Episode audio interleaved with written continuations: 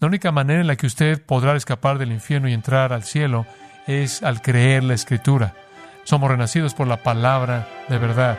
Creer el Evangelio, esa es la única esperanza del cielo, ese es el único escape del infierno.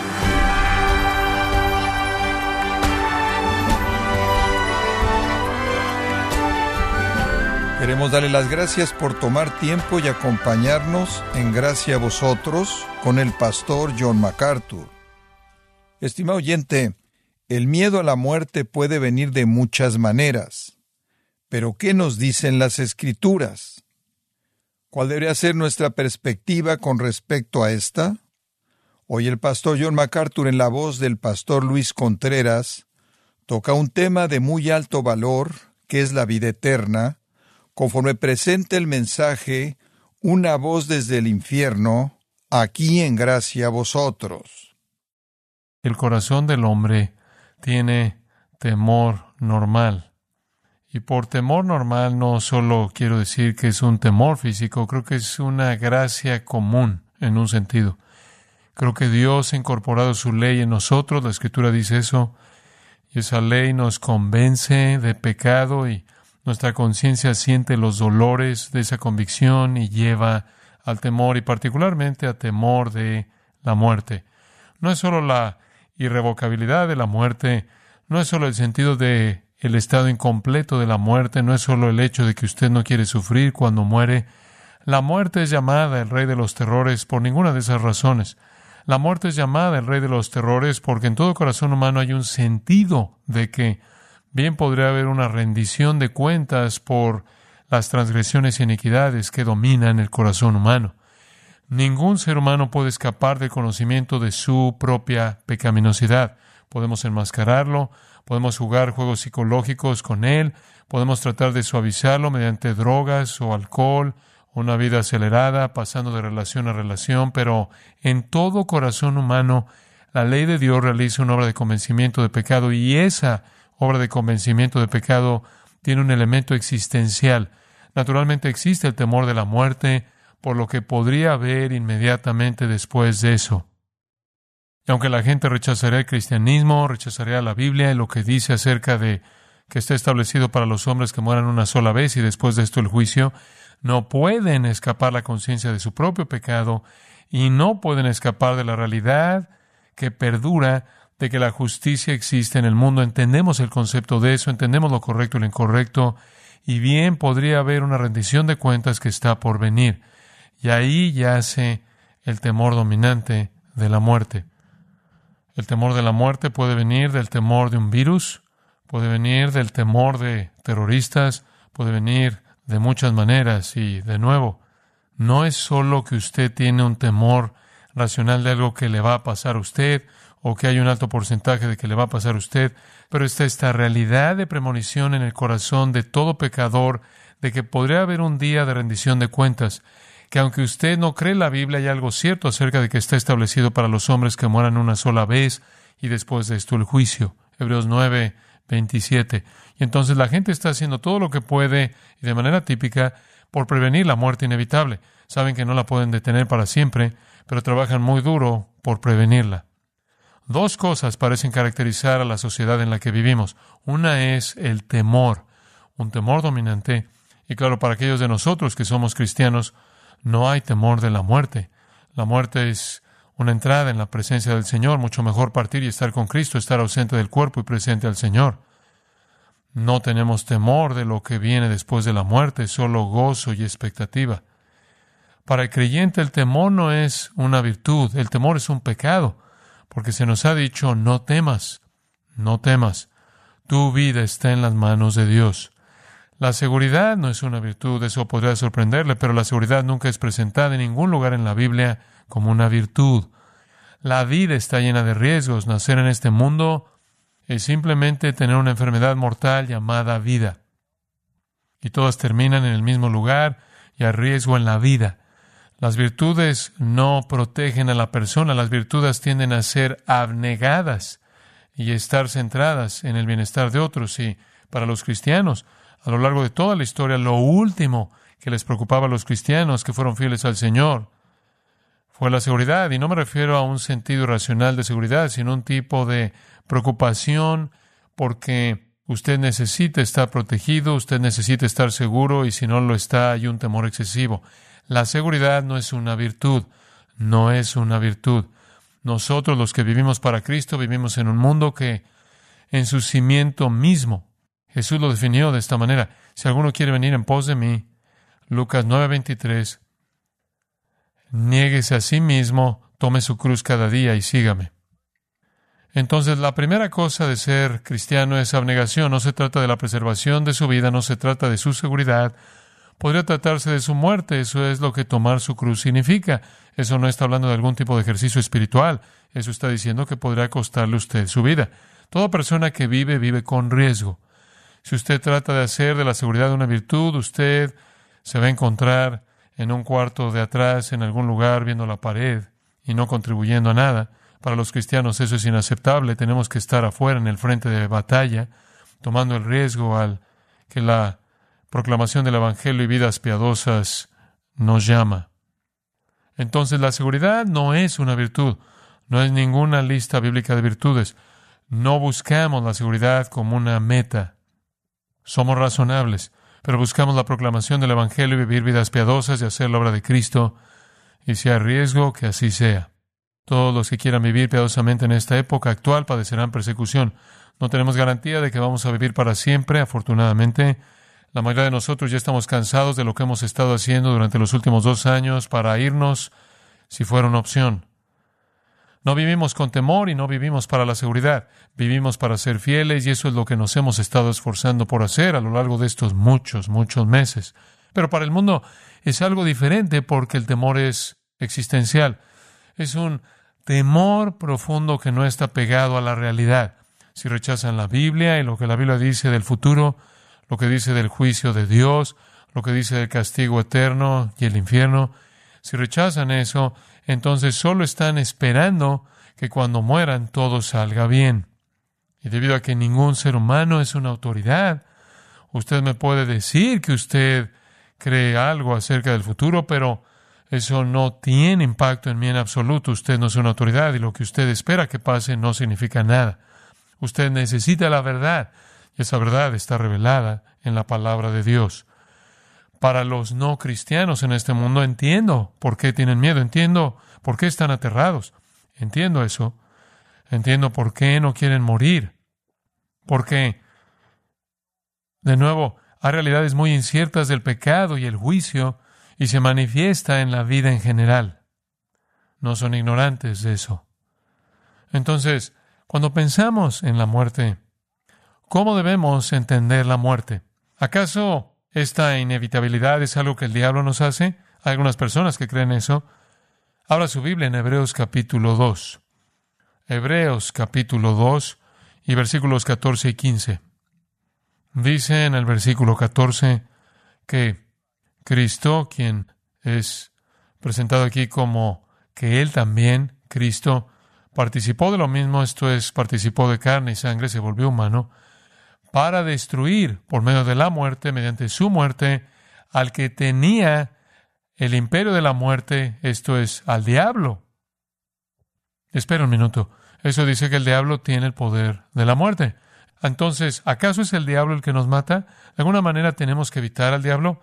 ¿Es Él el que provoca la muerte? Bueno, vea lo que dice en el versículo 14. En la muerte de Cristo Él destruyó al que tenía el imperio de la muerte, esto es al diablo. El diablo tenía el poder de la muerte. ¿Cuándo? En el huerto. En el huerto, el diablo tenía el poder de la muerte. Digo, cuando él tentó a Eva y cuando tentó a Adán, él desató ese poder sobre ellos, porque en el día que pecaron murieron y la raza humana entera también murió. Fue el diablo el que desató la muerte en el mundo. Y con la muerte desatada, algo más sucedió, versículo 15. El temor de la muerte se volvió una esclavitud a lo largo de la vida de todo mundo. El temor de la muerte sometió a toda persona a esclavitud toda su vida. Y de nuevo, esta es la la realidad de que el rey de los terrores es el temor dominante en la sociedad humana. La gente está aterrada de la muerte. Y por eso están preocupados por el temor. Y cuando usted agrava el potencial de la muerte usted les dice que hay una amenaza que se acerca y que los va a matar, usted virtualmente puede hacer que hagan casi cualquier cosa, sin razón o propósito. Pero ahora espera un minuto. Cristo destruyó al que tenía el imperio de la muerte, el que trajo la muerte a la raza humana, el que esclavizó a toda la humanidad a una vida de temer a la muerte. ¿Acaso eso significa que es el diablo el que nos mata? ¿Es él al que tenemos que temer? Debido a que él tenía el poder de la muerte, no, dice, él tenía el imperio de la muerte. Regrese al primer libro que fue escrito en la Biblia, el libro más antiguo, Job. De regreso al primer capítulo del primer libro, capítulo 1. La familia de Job, conforme usted avance en el capítulo 1, estaba junta. En el versículo 17 dice que estaban conversando y mientras que todavía estaba este hablando, vino otro que dijo, los caldeos hicieron tres escuadrones y arremetieron contra los camellos y se los llevaron y mataron a los criados a filo de espada. Y solamente escapé yo para darte la noticia. Alguien mató a todos tus siervos. Entre tanto que éste hablaba, vino otro que dijo, tus hijos y tus hijas estaban comiendo y bebiendo vino en casa de su hermano el primogénito, en un evento familiar. Y un gran viento vino del lado del desierto y azotó las cuatro esquinas de la casa la cual cayó sobre los jóvenes y murieron, y solamente escapé para hablar contigo. Entonces Job perdió a toda su familia en un desastre natural, podría decirlo así. Entonces Job se levantó, versículo 20, y rasgó su manto, rasuró su cabeza y se postró en tierra e hizo qué? ¿Adoró? ¿Por qué no maldijo al diablo? Si el diablo lo hizo, ¿por qué no maldijo al diablo? Porque el diablo no lo hizo. Vea lo que dice en el versículo 21. Él adoró y dijo, Desnudo salí del vientre de mi madre, y desnudo volveré allá. Jehová dio, y Jehová qué? Quitó. Es el nombre de Jehová bendito. En el primer cataclismo, en el libro más antiguo, en el primer capítulo, hay un reconocimiento de que Dios es el que da vida y Dios es el que quita la vida. Históricamente, Satanás fue el instrumento que metió la muerte en la raza humana. Dios está a cargo de quién vive y quien muere. Ahora, con eso en mente, vaya al doceavo capítulo de Lucas, conforme nos acercamos al capítulo que particularmente será nuestro tema. Pero en el Evangelio de Lucas, capítulo 12, los versículos 4 y 5 hacen explícito lo que es obviamente aparente en Job. Nuestro Señor está hablando en Lucas 12, 4. Os digo, amigos míos, no temáis a los que matan el cuerpo y después nada más pueden hacer, pero os enseñaré ¿A quién debéis temer? Temed aquel que después de haber quitado la vida tiene poder de echar en el infierno si os digo a este temed. Ese es Dios. Dios es el que mata, Dios es el que da, Dios es el que quita la vida, Dios es el que echa al infierno. Témanlo a Él. El diablo no echa a la gente al infierno, el diablo mismo es echado al infierno. Apocalipsis capítulo 20 y versículo 10 por Dios. Dios mata, Dios echa al infierno. Santiago dice, capítulo 4, no deben decir voy a hacer esto, voy a hacer aquello, deben decir si el Señor quiere, voy a hacer esto o voy a hacer aquello, porque su vida es una neblina que aparece por un poco de tiempo y puff, se desvanece. Un capítulo más adelante, en el capítulo 13 del Evangelio de Lucas, este asunto de la muerte vuelve a surgir. Y había habido un par de incidentes muy interesantes en los titulares de la Gaceta de Jerusalén de ese tiempo, porque algunos galileos en el versículo 1 estaban adorando a Dios y los hombres de Pilato habían venido y los habían rebanado y derramaron su sangre, de tal manera que fue mezclada con la sangre de sus sacrificios. Y la gente le preguntó a Jesús, ¿Por qué les pasó eso? ¿A ellos son peores que todos los demás? Y Jesús les dijo, ¿pensáis que estos Galileos, porque padecieron tales cosas, eran más pecadores que todos los Galileos? Os digo no. Antes, si no os arrepentís, todos pereceréis igualmente. Les va a pasar lo mismo a ustedes si no se arrepienten. Y después en el versículo 4, otra ilustración, 18 personas sobre las que la torre de Siloé cayó. Los mató.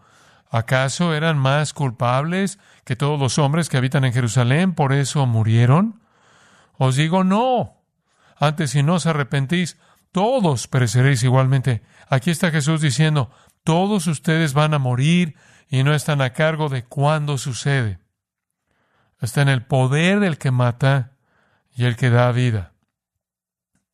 Y después él dijo, en el versículo 6, aquí hay otra parábola. Tenía un hombre en higuera plantada en su viña, y ven a buscar fruto en ella, y no lo halló. Y dijo al viñador, aquí hace tres años que vengo a buscar fruto en esta higuera, y no lo hallo, córtala. ¿Para quién utiliza también la tierra? El hombre representa a Dios, y Dios está diciendo, esta es la humanidad sin fruto. Trae juicio. Pero él respondiendo le dijo, Señor, déjala todavía un año hasta que yo cabe alrededor de ella y la abone, y si diere fruto bien, y si no, la cortarás después. Jesús está diciendo, todos estamos viviendo de tiempo prestado. Todos estamos viviendo de tiempo prestado. Toda persona que muere es una ilustración de lo que le va a pasar a todo mundo. Y si usted todavía está vivo, está viviendo de tiempo prestado. Me acuerdo cuando pasó el 11 de septiembre en un martes y obviamente todos estábamos tratando de entender las realidades de eso. Se volvió aparente pronto y decidí investigar y ver si podía dar un sermón el domingo después para traer algo de claridad a eso. Di ese sermón y salió como un libro titulado Terrorismo, Jihad y la Biblia.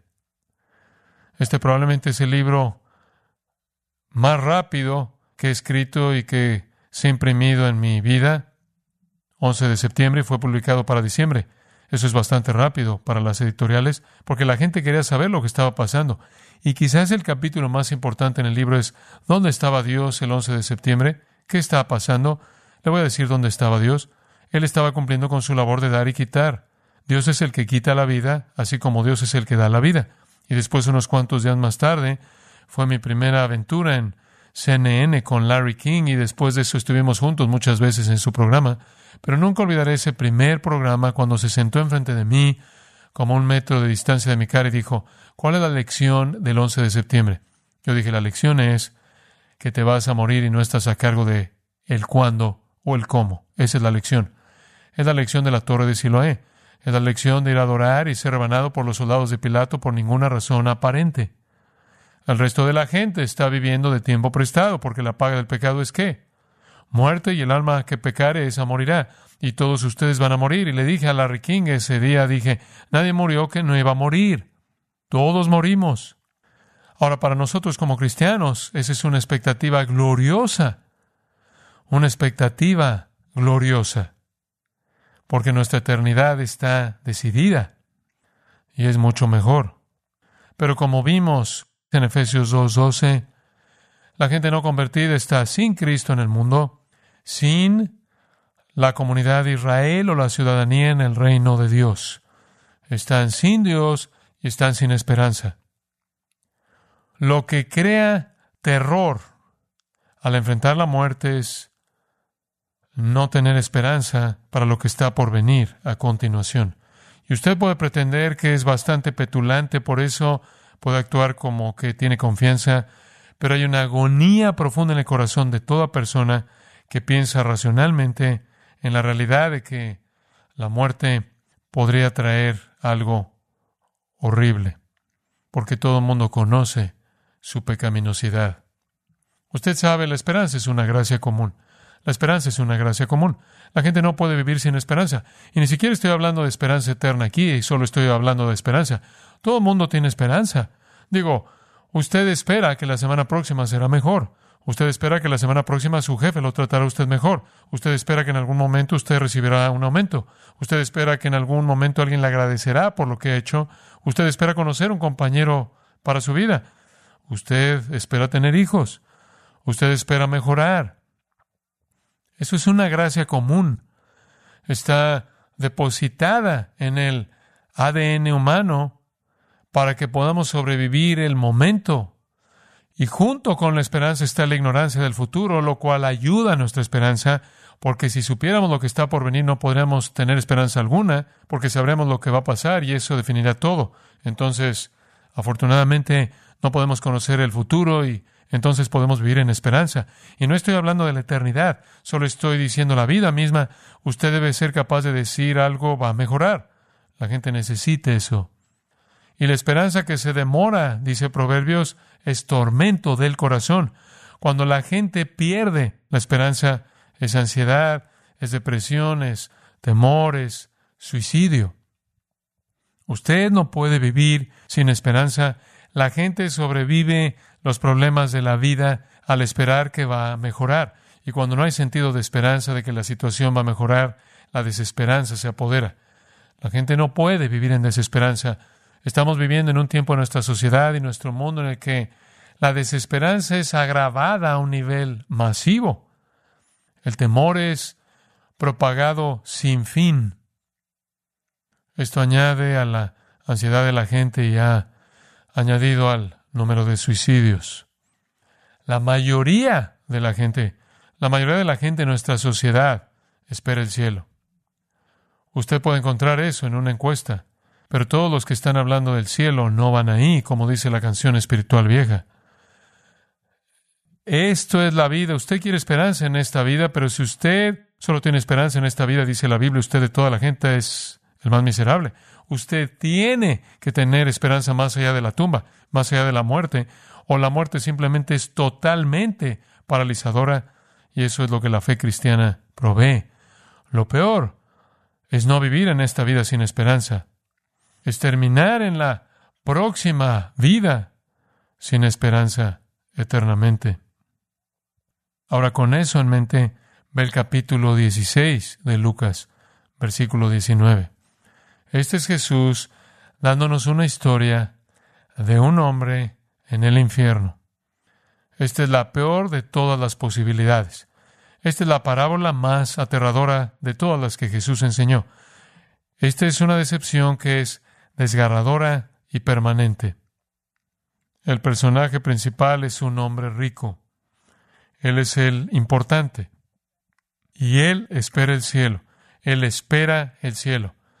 Es muy probable que él es parte de los fariseos, de los que se ha hablado atrás en el versículo 14. Usted los ve mencionados ahí. Entonces, este sería un hombre judío, quizás un fariseo, pero un hombre muy religioso, cuya teología en cierta manera era como la de los amigos de Job. Él era rico, lo cual en las ideas de ellos era la aprobación de Dios. Si eres rico, eres bueno. Si eres rico, eres moralmente recto. Los amigos de Job le dijeron cuando él tuvo problemas, tienes pecado en algún lugar en tu vida, porque esa era la teología. Si estás viviendo una vida miserable, eres un pecador miserable. Si estás viviendo una vida llena, rica, eres una persona muy moral, recta.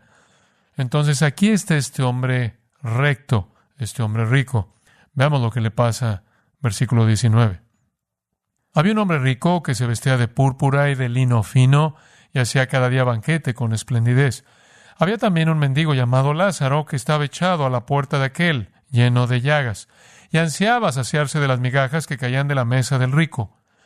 Y aun los perros venían y le lamían las llagas. Aconteció que murió el mendigo y fue llevado por los ángeles al seno de Abraham, o el costado de Abraham, y murió también el rico y fue sepultado. Y en el Hades, o el infierno, alzó sus ojos, estando en tormentos, y vio de lejos a Abraham y a Lázaro a su lado. Entonces él, dando voces, dijo, Padre Abraham, ten misericordia de mí y envía a Lázaro para que moje la punta de su dedo en agua y refresque mi lengua, porque estoy atormentado en esta llama. Pero Abraham le dijo, Hijo, acuérdate que recibiste tus bienes en tu vida, y Lázaro también males, pero ahora éste es consolado aquí. Y tú atormentado. Además de todo esto, una gran cima está puesta entre nosotros y vosotros, de manera que los que quisieren pasar de aquí a vosotros no pueden, ni de allá pasar acá. Entonces le dijo, Te ruego pues, Padre, que le envíes a la casa de mi Padre, porque tengo cinco hermanos, para que les testifique, a fin de que no vengan ellos también a este lugar de tormento. Y Abraham le dijo, a Moisés y a los profetas tienen, óiganlos. Él entonces dijo, no, padre Abraham, pero si alguno fuere a ellos entre los muertos, se arrepentirán. Mas Abraham le dijo, si no oyen a Moisés y a los profetas, tampoco se persuadirán, aunque alguno se levantare de los muertos. El drama de esto es obvio. Este es un hombre, este hombre rico, que obviamente era religioso. Él creía en el cielo y el infierno, podemos asumir. Él creía en el pecado y la rectitud, él creía en el juicio, pero él también creía que se dirigía al cielo. Ese es el engaño de la gente que se cree superior moralmente, gente religiosa. Él merecía el cielo y también el resto de la gente en su familia. Y Dios había certificado esa creencia al hacerlos ricos, lo cual ellos lo veían como un sello de aprobación por parte de Dios en la rectitud de ellos. Es una historia que nos sacude.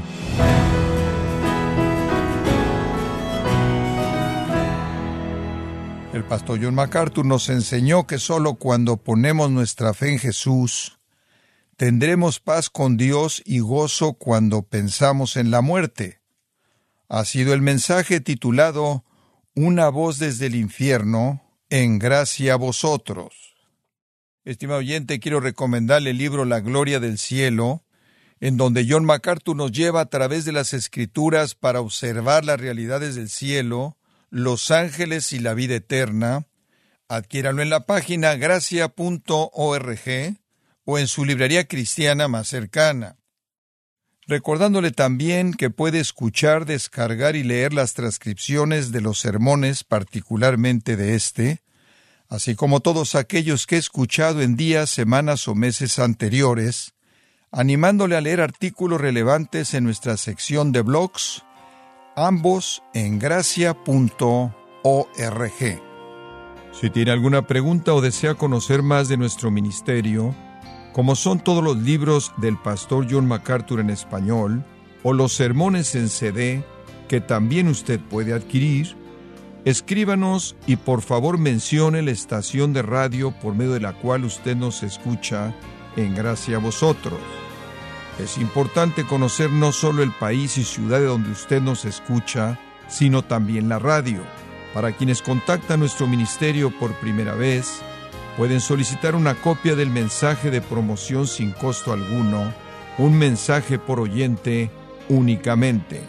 Si usted vive en los Estados Unidos o Puerto Rico, escríbanos a Gracia Vosotros, P.O. Box 4000 Panorama City, California 91412.